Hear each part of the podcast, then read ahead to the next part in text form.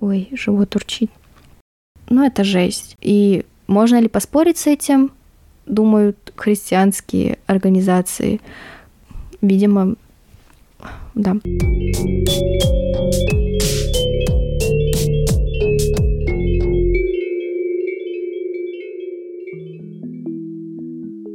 Всем привет! Меня зовут Ольга, и это новый выпуск моего подкаста, который называется «Вам письмо». Здесь я рассказываю о письмах на разные темы от разных людей. Предыдущий выпуск был на тему письма, которое подписало много христианских сообществ в Румынии. Тема «Секс против аиста» и христианские вот эти общины были против ведения полового воспитания в школах в Румынии. А, я записываю вторую часть письма сразу, не отходя от кассы, чтобы у меня не пропал вот этот запал, и чтобы я не забыла а, все, что я хотела сказать по поводу прочтения первой части письма, первых двух блоков. Продолжим читать письмо. Третий блок. А, название звучит так. Роль родителей в половом воспитании. И уже это самая важная, наверное, часть касательная полового воспитания. Все идет от семьи, как мы все знаем. Не знаю, говорили ли с вами родители на тему полового воспитания, со мной нет, и с ни одним моим знакомым тоже нет. У меня есть для этого объяснение. С нами так произошло, потому что и с нашими родителями не разговаривали на эти темы. Советский Союз, секса нет, все. И как бы и разговаривать не о чем. Поэтому у наших родителей не было этой базы. Они не знали банально, как нам преподносить эту информацию. И раз они как-то узнали о том, что вообще происходит, то и мы должны как-то это узнавать. Я бы сказала, что это неправильно все-таки. Своему ребенку, если он у меня будет, когда он у меня будет. И я обязательно хочу рассказать в первую очередь об уважении к партнеру, к человеку, даже просто о том, как важно согласие, э, как важны границы. Короче, речь идет не о механизме здесь, а просто о человеческом отношении к другому. Приступим к письму последние годы средства массовой информации Румынии бомбардируют родителей сообщениями о необходимости введения в школах обязательного полового воспитания. Эта проблема очень щекотливая, и, как представляется, родители более других вправе предоставлять своим собственным детям информацию по вопросам пола, как мы покажем это ниже. Школы могут оказывать поддержку, однако только семья может оценить, когда ребенок готов получить подобную информацию. Родители и опекуны должны таким образом иметь возможность вмешаться, чтобы поддержать свои культурные, нравственные и религиозные ценности. С этой точки зрения другой проблемой программ типа «Секс против аиста» является посягательство на религиозную свободу семей и на права родителей, чью роль в воспитании, насколько мы понимаем, полностью игнорирует новый проект. Опять же, да, в религиозных семьях вообще другая история, но Неужели никто не слышал про вот эти скандалы в церквях с, со священниками и с тем, что они творят? Половое воспитание могло бы покрыть половину, если не все вот эти случаи хренового отношения к детям. Если экстремистскому мировоззрению организации типа Accept или Фронт будет придан официальный характер путем включения в школьную программу соответствующих обязательных предметов, родители окажутся лишенными права на воспитание собственных детей согласно своей системе ценностей в том контексте, какой придает ему Конституция Румынии и Всеобщая декларация прав человека. Вот идет обращение уже к самым фундаментальным законам Румынии. Возвращаясь к Великобритании, скажем, что основная ошибка правительства состояла в осуществлении сексуального воспитания детей без участия их родителей. Я, я впервые, блин, согласна с тем, что написано в этом письме. Да, вот то, что я прочитала, что было в Великобритании за воспитание, ну, это бред. Строго медицинский ответ на сексуальность подростков, предложенный школами, привел к сокращению и без того слабого контроля, который родители могли бы вести над своими детьми. В последнее время все больше родителей и родительских организаций Великобритании озабочены перспективами, которые предлагают им уроки по половому воспитанию и требуют освобождения детей от подобных уроков, потому что дают себе отчет, что решение сексуальных проблем их детей более зависит не от них, но от правительственных или неправительственных организаций. Это очень зря.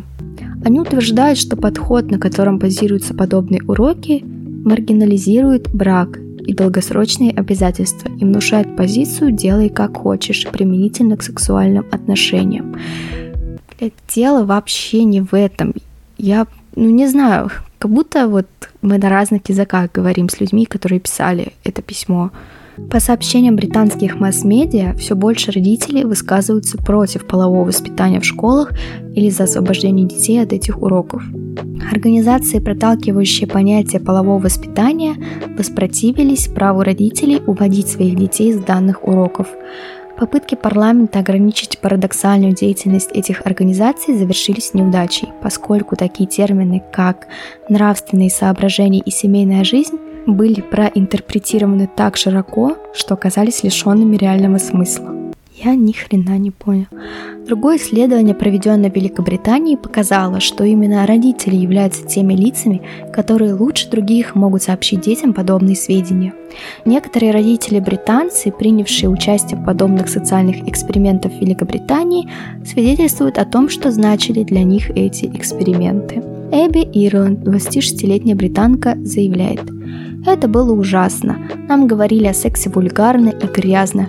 Я уже знала, откуда берутся дети. Я не хотела слышать о всех этих деталях, о мастурбации или презервативах на уроках по половому воспитанию. Все это привело к тому, что секс стал казаться мне чем-то негативным. У нас украли невинность на этих уроках по половому воспитанию, утверждает Эбби. Теперь она мать и хочет защитить своего сына. Эбби считает, что сможет ответить на вопрос ребенка, когда они возникнут естественным образом. Она ему скажет, что, э, что она ему скажет, что все это плохо, все это грязь, а, а сыну как жить дальше. У Эбби у самой был какой-то странный фундамент э, знаний по поводу вот этого воспитания, по поводу секса и все, что там с ним связано, и поэтому ей показалось это грязным. Так, возможно, в ее семье он представлялся такой грязью, поэтому все так и вышло. Всего несколько дней тому назад в Великобритании разразился новый скандал между родителями и должностными лицами. Справочник «Путеводитель по половому воспитанию», составленный с одобрения правительства, рекомендует учителям говорить учащимся о воспитательной ценности порнографии, точнее объяснять им, как надо смотреть порнофильмы, которые могут быть в кавычках здесь полезными и служить в кавычках весьма разнообразным воспитательным ресурсом. Ну, я не знаю, в чем польза. Ну, чисто в технике только прокачаться, я не знаю. Больше у меня как бы нет предположений, в чем там ценность. Возраст, начиная с которого дети могут извлечь пользу из порнографии, это 5 лет, утверждается в соответствующем путеводителе.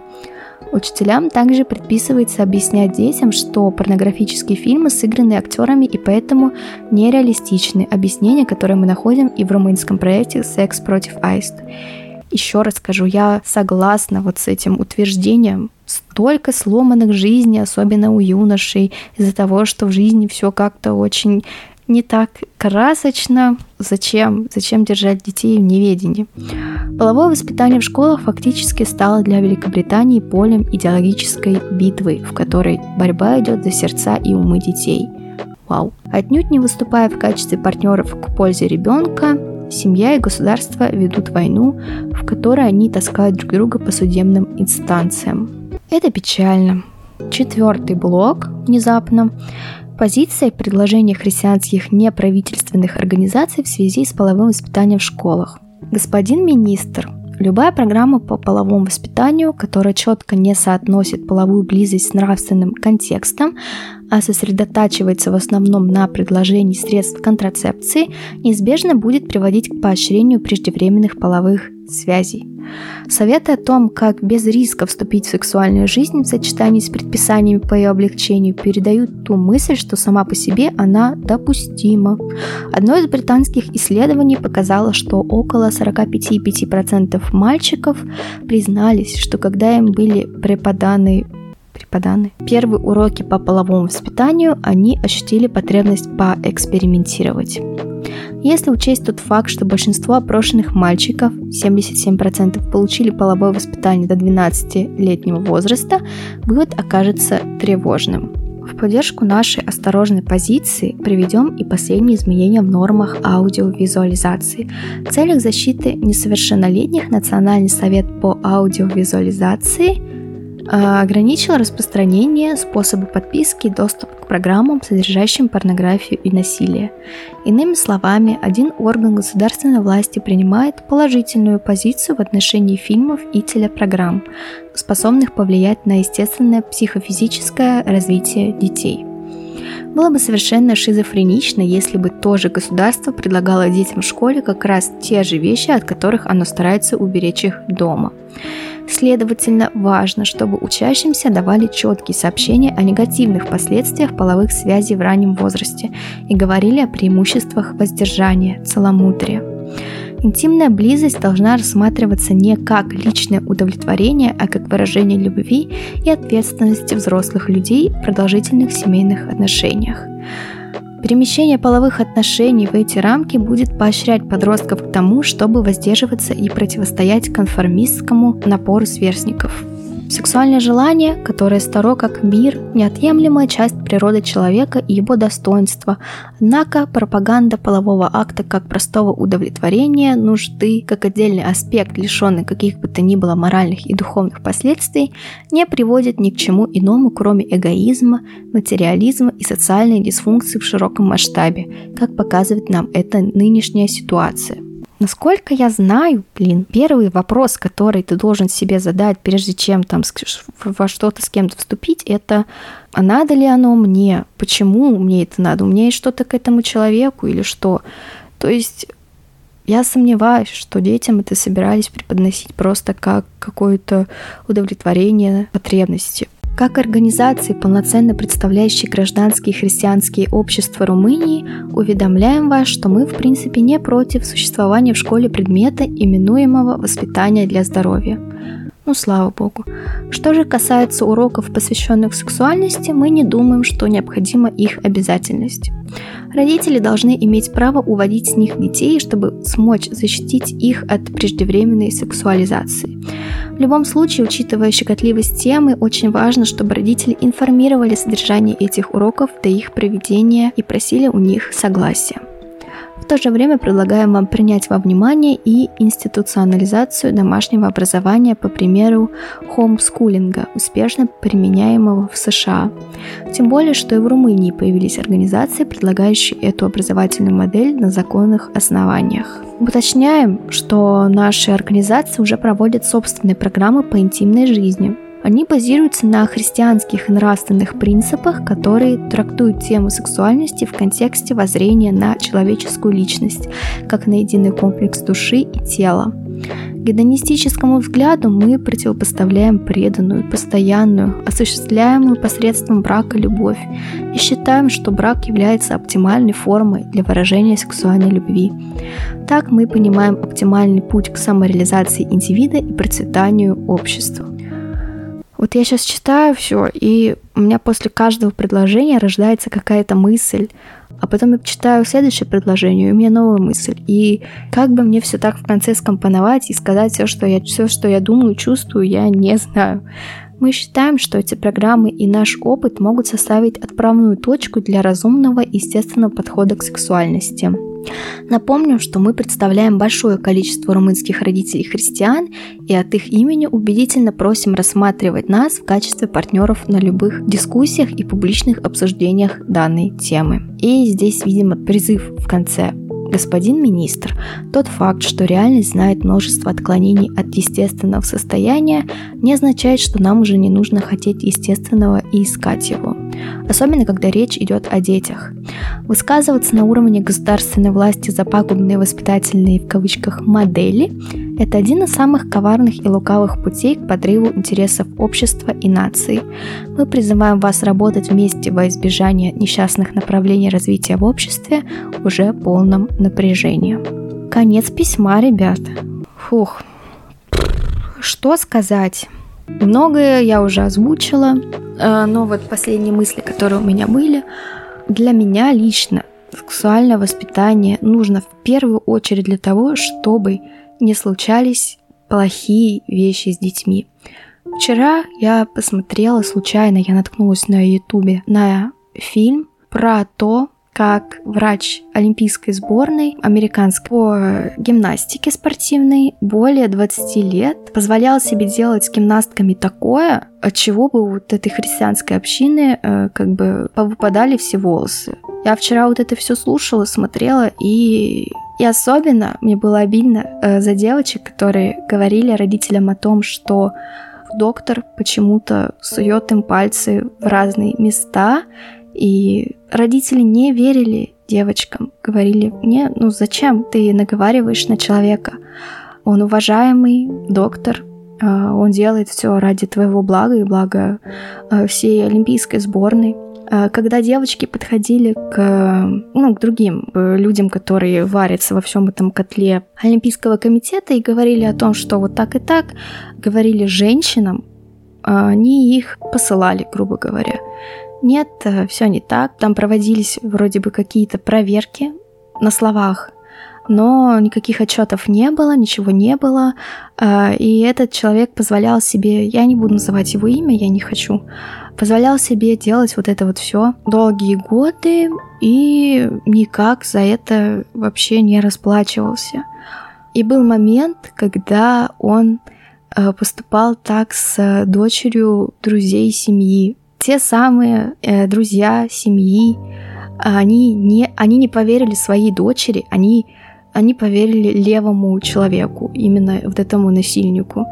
И это меня убивает больше всего. Надо пропагандировать сексуальное воспитание, чтобы девочки могли описывать, что с ними происходит, не то, как там всякими вот этими эфемизмами, блин, пирожок, там еще что-то, э, дудочка, вот эти вот все дела, а называли прямо вещи своими именами и знали, самое главное, знали, что он делает что-то плохое, потому что вот этим девочкам никто не говорил о том, что он делает зло, он насильник, и они не воспринимали это как насилие, пока не взрослели и не понимали, что что-то не так. А, да, ситуации бывают разные, там преждевременные беременности, вот это вот все. Но опять же, это уже, мне кажется, все равно идет от семьи, потому что девочки ищут любви на стороне и беременеют в 15 не от того, что у них классная семья, как минимум, а от того, что очень много проблем, и все это заканчивается довольно печально. Наверное, это вот главный посыл, который я хочу донести. Чем больше мы табуируем что-то, тем больше плачевных, ужасных последствий это приносит. Мне нравится, что с каждым годом все больше говорят на темы и насилия, и абьюза, и разоблачают все это. Я в восхищении от девушки Дарья, вроде бы в Санкт-Петербурге была ужасная история, когда там абьюзер а, намного лет ее старше, и он просто выстрелил ей в голову и уничтожил глаз на всю ее жизнь, и она теперь ходит постоянно в очках, потому что она все, она не воспринимает себя как, как красавицу, и она боится показывать, что с ней сделали. Но я восхищаюсь тем мужеством, как она придает это максимальной огласке, как она вышла из этого ужаса и старается донести до других людей, что вот это абьюз, что нельзя позволять так поступать с собой, и половое воспитание направлено на это же. Важно доносить до детей то, что эти уроки не про то, как там классно с кем-то после школы пойти и попробовать все, что они увидели на практике, а про то, что нужно уважать себя, уважать других э, и спрашивать разрешение, приносить, в общем говоря, добро друг другу. И тогда все будет э, супер, э, замечательно и никаких проблем. Если у меня появятся еще какие-то мысли, я напишу об этом в группе ВКонтакте, которая так и называется как подкаст «Вам письмо». Подписывайтесь, если вам интересно, если вам понравилось то, о чем я рассказываю. Я не говорю, что следующие письма, которые я буду читать, будут на подобные темы, но все-таки темы будут важные. И раз об этом пишут, то значит э, нужно это обсуждать. Даже если точка зрения человека отличается от той, которая у вас в голове, то это даже плюс. Можно дискутировать, можно находить какие-то компромиссы или ну, прямо говорить, что нет, э, я придерживаюсь другой позиции и э, аргументировать, почему это так. Письма это классно. Я с каждым выпуском все больше радуюсь тому, что я решила выбрать именно такой формат для подкаста. Я надеюсь, что у меня будет хватать э, каких-то душевных и физических сил продолжать его дальше.